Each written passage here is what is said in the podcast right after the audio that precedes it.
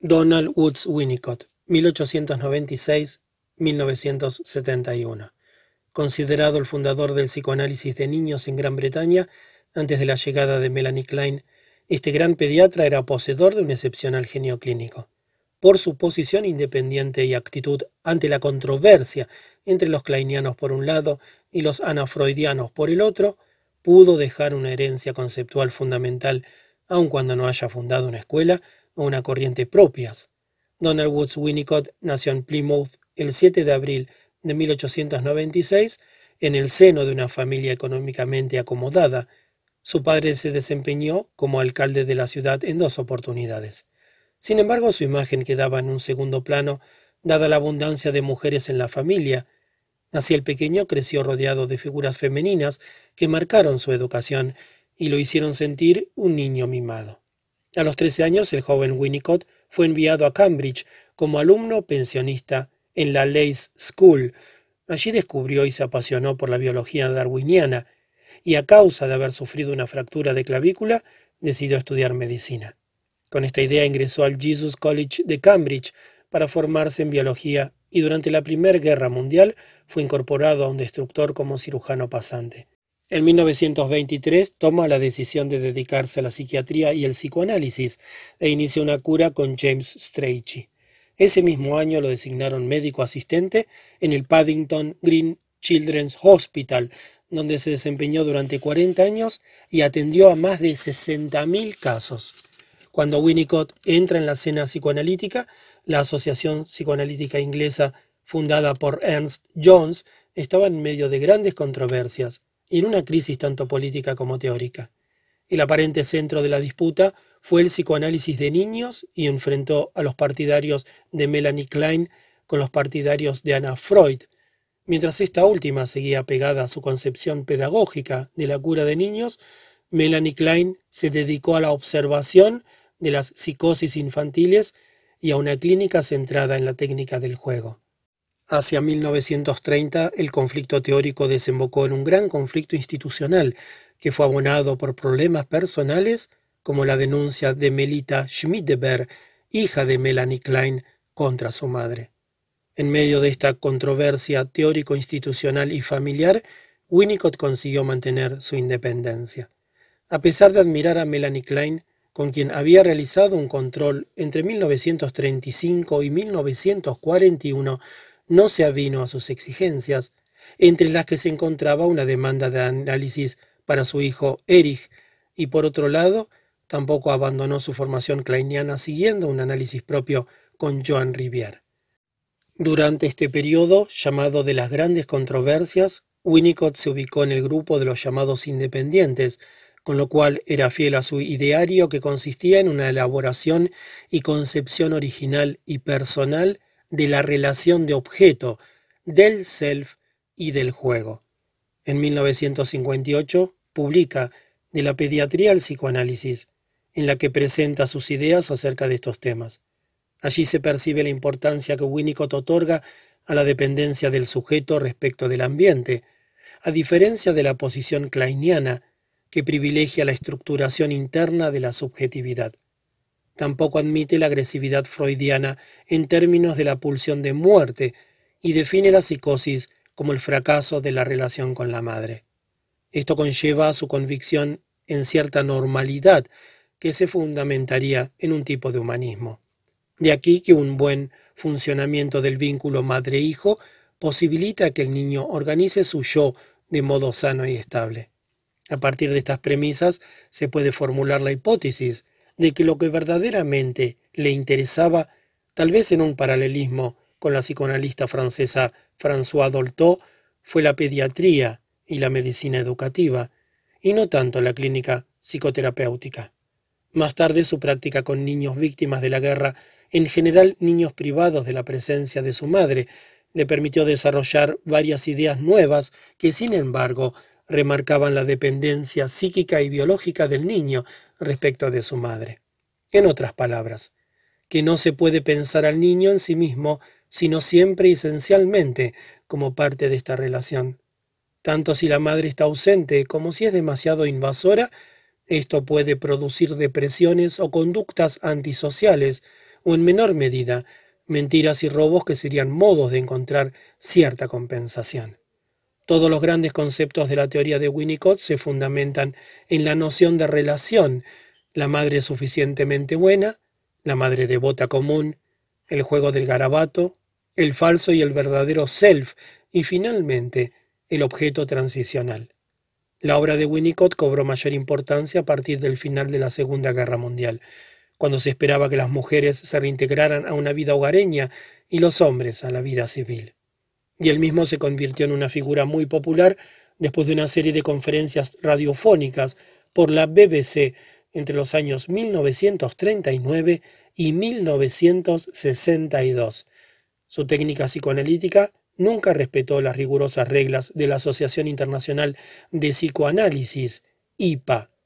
No tenía en cuenta ni la duración de la sesión, en ese entonces estrictamente de 50 minutos, ni la neutralidad con los pacientes, con los cuales, al igual que Sandor Ferenczi, establecía relaciones de amistad y empatía.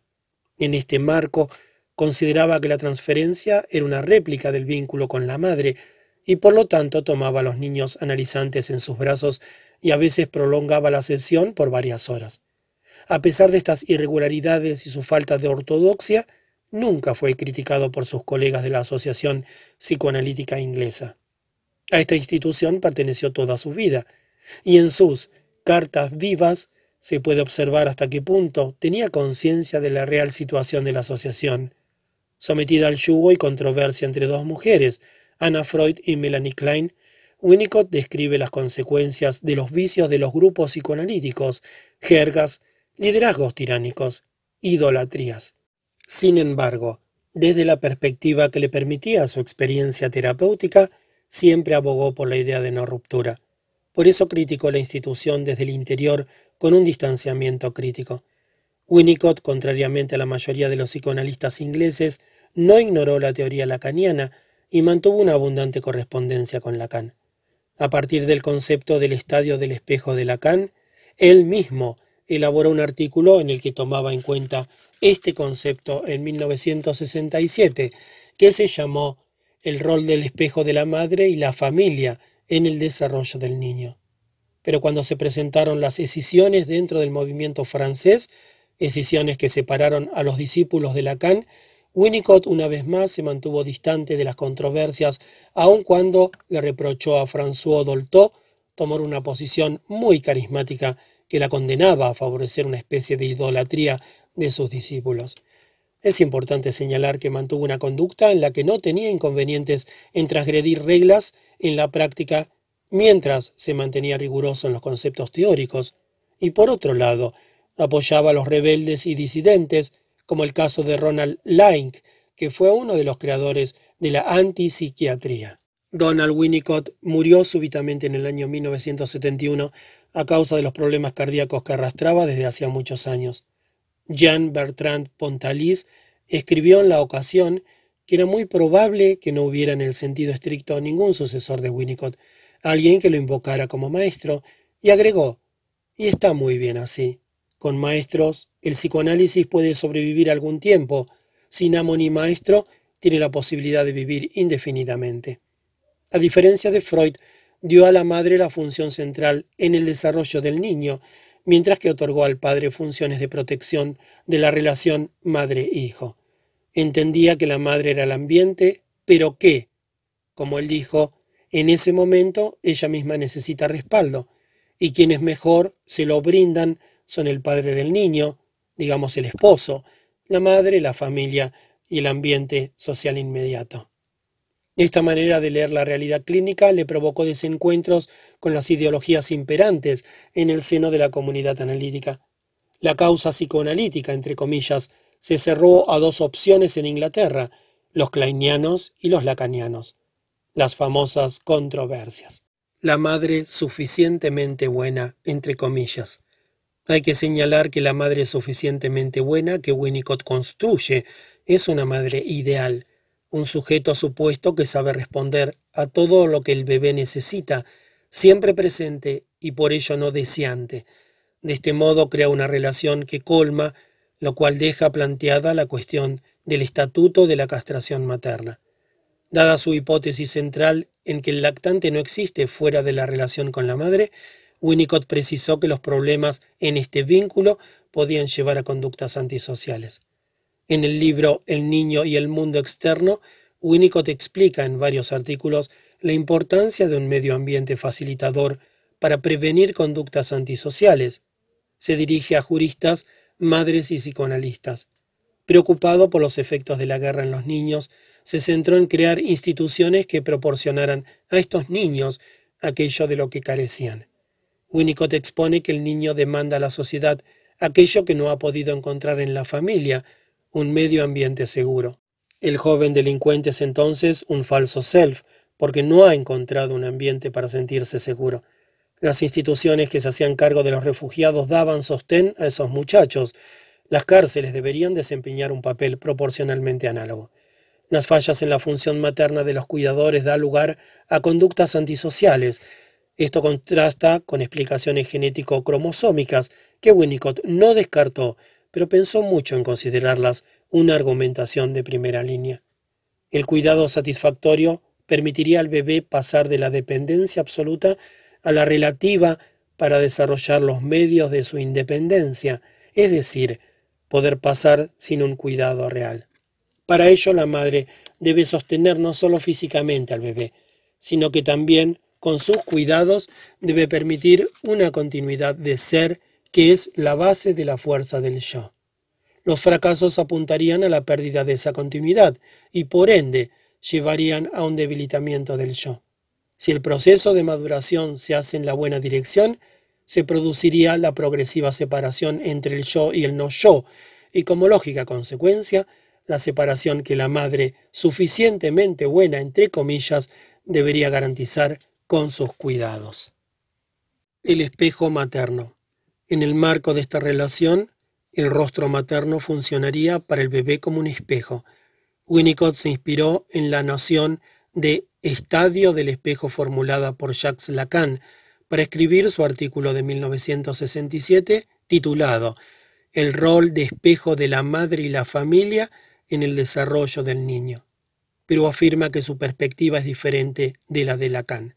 Para Winnicott, en el desarrollo emocional, el rostro de la madre sería el precursor del espejo. Se refiere a niños que ven, pero señala que los niños ciegos perciben el rostro de la madre por otros sentidos.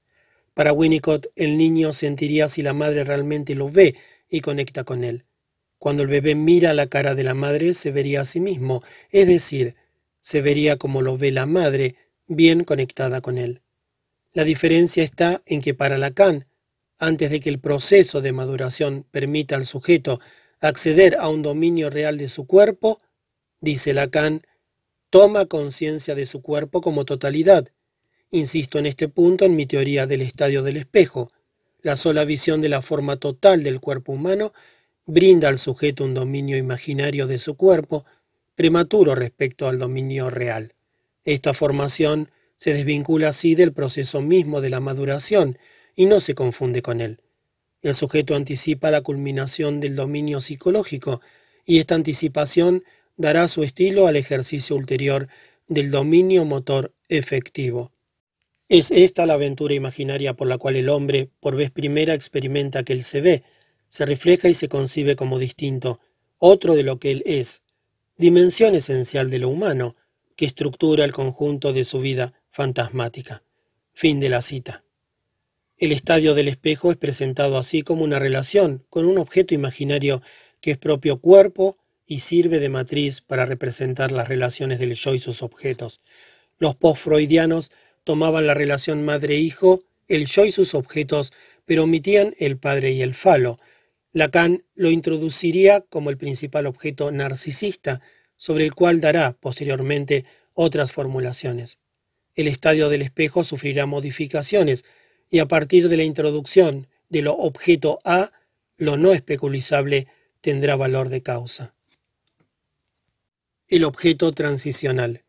Esa zona intermedia es un campo de límites que pueden moverse a partir del objeto transicional, algo del self entre yo y no yo, es decir, hay un juego en vacío y este punto hace la modalidad de constitución del sujeto tal como la entiende Winnicott. en cierta medida describe un proceso de alienación del sujeto al otro, y en la separación aparece esa zona intermedia, que es un vacío donde vienen los objetos transicionales. Para Winnicott, el patrón de los fenómenos transicionales se manifiesta a los 4, 6, 8 y 12 meses. Estos patrones pueden acompañar al niño durante la infancia, y así el oso de peluche puede continuar siendo requerido cuando el niño se va a dormir, cuando se siente solo o se deprime. El objeto transicional es una primera posesión, es un objeto afectuosamente acunado, excitadamente amado y mutilado. No debe cambiar a menos que el niño cambie, y está destinado a perder su carga y quedar relegado. En la clínica, el espacio transicional supone un campo de trigo y girasoles, a través del área de la ilusión del analizando y de la creatividad entrelazada de ambos protagonistas, el resultado es una conexión imaginaria entre la realidad interna y externa como proyección. Los objetos de Winnicott y Klein no son los mismos. En ocasiones dicho espacio intermedio puede ser representado por un objeto que evoque el contacto entre madre e hijo, de aquel momento en que el bebé creía crear el mundo, objeto subjetivo, la presencia de la madre devota corriente que se deja usar y absorbe las proyecciones agresivas permaneciendo allí, es ineludible para entender que eso que ustedes llaman infants no existe. Por tanto, progresivamente, el bebé es desilusionado hasta que el objeto pasa a ser objetivo. En el tránsito, en la transición, el objeto transicional, aquel que expulsa al bebé del paraíso, de allí la formidable unión a esos objetos que significan un hilo conductor. El marco terapéutico provee tiempo, espacio y sostén para que esos gestos de creación, reparación, diría Klein, permitan realizar el recorrido de la falla, de la carencia a la salud, de la falta a la creatividad, forma auténtica del verdadero self. Miscelánea. Winnicott señala, sin embargo, que en muchos casos, si se hubiera realizado un tratamiento en etapas tempranas, habría sido posible encontrar en la manifestación de la tendencia antisocial un SOS dirigido a la sociedad, para que se reconociera la deuda y se restableciese un ambiente en el que la acción del niño fuera de nuevo segura y aceptable. La situación analítica. Winnicott entiende que la psicoterapia es un derivado complejo del rostro materno que refleja lo que está ahí y permite así que sea visto por el paciente. Esto posibilitaría al analizando encontrar su self y sentirse real. Para realizar este recorrido, puede que el analizando tenga que dejar de ser lo que era para empezar a ser con el corazón en la mano, entre comillas. En el camino del análisis habrá un gradual avance de la dependencia absoluta hacia la dependencia relativa, desde un self frágil enrocado por la impostura hacia el verdadero self. Ni que decir tiene que el verdadero self no tiene por qué estar más adaptado o normalizado. La salud psíquica no se mide por criterios estadísticos, sino por un concepto que podrían asimilar los existencialistas como propio, y que en definitiva consiste en que el centro de su self, su existencia y su vida son propias y coinciden todas ellas en un mismo punto. Todo desplazamiento espoliado por una realidad externa que demande son versiones de un falso self.